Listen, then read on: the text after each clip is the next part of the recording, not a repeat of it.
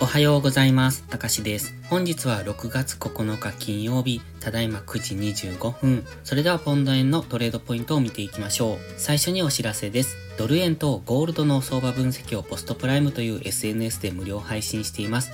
ご興味があれば、ポストプライムへの無料登録とチャンネルフォローをお願いします。詳細は概要欄にあります。ではまずポンド円、冷やしから見ていきましょう。今、冷やしはかなり高値圏にあるのがわかります。値動きがだいぶ小さくなってきてますよね。この緑丸の高値を上抜けてからっていうのが、なかなか高値更新もできない状態。かといって押しもつけていませんので、今は一旦押しをつけるのを待ちたい。そういうタイミングに入ってきているんですけれども、なかなか昨日も見てても、じりじりと上昇してている。あまり値動きがないんですが、昨日のローソク足は小さいですので、あまりわかりにくい、えっと、現在地付近で動けなくなってきている印象です。基本的には GMMA の青帯と乖離してますので、一旦は GMMA 付近まで戻す動きを待っておきたい。ちょうどこの直近の上昇に当てたフィボナッチリトレースメントの38.2%、ちょっと見にくいんですが、この直近の高値に当てた白ラインと重なっているので分かりにくいんですが、172円ぐらい。このあたりまでの下落っていうのは考えておきたいですね。ここまで下落してくると GMMA と接触してきますので、現在は174円ぐらいにありますが、172円ぐらいまでの下落は冷やし単位でしてくる可能性を想定した上でトレードしていくのがいいと思います。ただ、現在は上昇トレンド中強く上昇してますよね。陽線と陰線の数を見ていただいてもわかりますが、圧倒的に陽線の方が多いんです。ですので、ここ最近も揉み合ってますが、それでも陽線の方が多いので、そう考えると基本的には下がったところで買い、この上昇トレンドに順張りですね、下がったところを買っていくという、現在みたいな高値圏で買うのではなく、基本下がるのを待ってそこから買っていく。そしてその下がる下落は狙わないっていうのが安全です。チャンネル登録してね。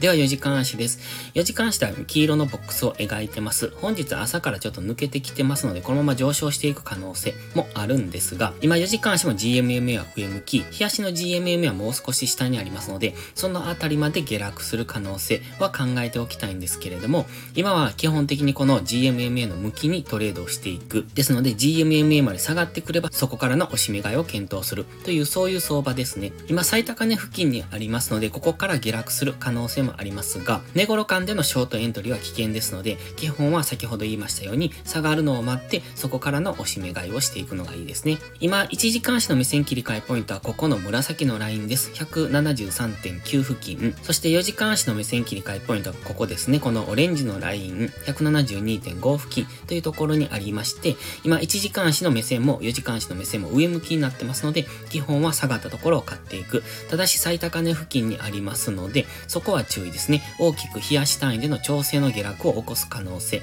がありますので、その辺には注目。ですので、その下落を狙うのであれば、まず買い足のトレンドを崩してくるところからですね、買い足、例えば4時間足でのこの上昇トレンドを崩してくると、そこから大きめの下落をしていく可能性がありますが、まずそのためには GMMA の青帯の下に明確に入ってくる、割り込んでくる必要がありますので、今はそこを見ておきたいですね。もちろんここでダブルトップでの下落も考えられますので、そこを狙うっていうのもありですが、その場合はすぐこの高値、直近高値のすぐ上に損切りを起きるようにしておきたいです。では1時間足です。1時間足にはオレンジのトレンドラインを引いております。このトレンドラインに沿って今は上昇しておりますので、この、えーと、ラインが機能している間っていうのは基本的には押し目買い。そして1時間足単位でこのオレンジのトレンドラインを下抜けてくると押し目買いは一旦様子見がいいかもしれません。ただし、このトレンドライン結構急激な角度になっておりますので、あまり長くこのトレンドが続くとは思わない方がいいと思います。で、オレンジのトレンドラインを下抜けても、また GMMA で反発して再び上昇していく可能性もあるんですが、今はこのトレンドに沿って上昇してますので、基本はこのトレンドライン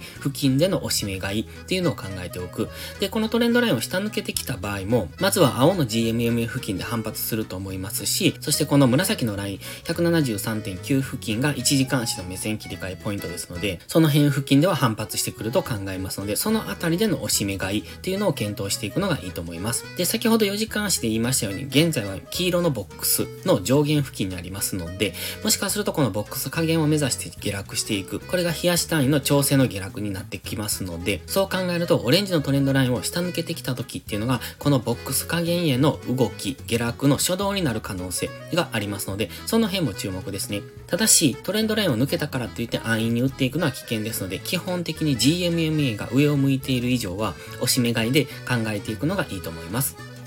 また本日は金曜日ですので、今までと違う分かりにくい動きをしやすい日でもありますので、無理なトレードは避けていきましょう。それでは本日は以上です。この動画が分かりやすいと思ったら、いいねとチャンネル登録をお願いします。そして最後にお知らせです。YouTube のメンバーシップでは、初心者の方向けの丁寧なスキルアップ動画を毎週更新しています。トレードの基礎が学べるメンバーシップにご興味があれば一度お試しください。また、初心者ではないけど安定して勝てないという方は、ポストプライムでのプライム会員をお勧めしています。こちらは YouTube のメンバーシップと違って2週間の無料期間があります。7月からプライム会員価格を値上げしますので、少しでも気になる方はお早めの行動がお得です。今登録すれば値上げ後も今の価格が適用されます。ぜひ無料期間を有効にご活用ください。詳細は概要欄にあります。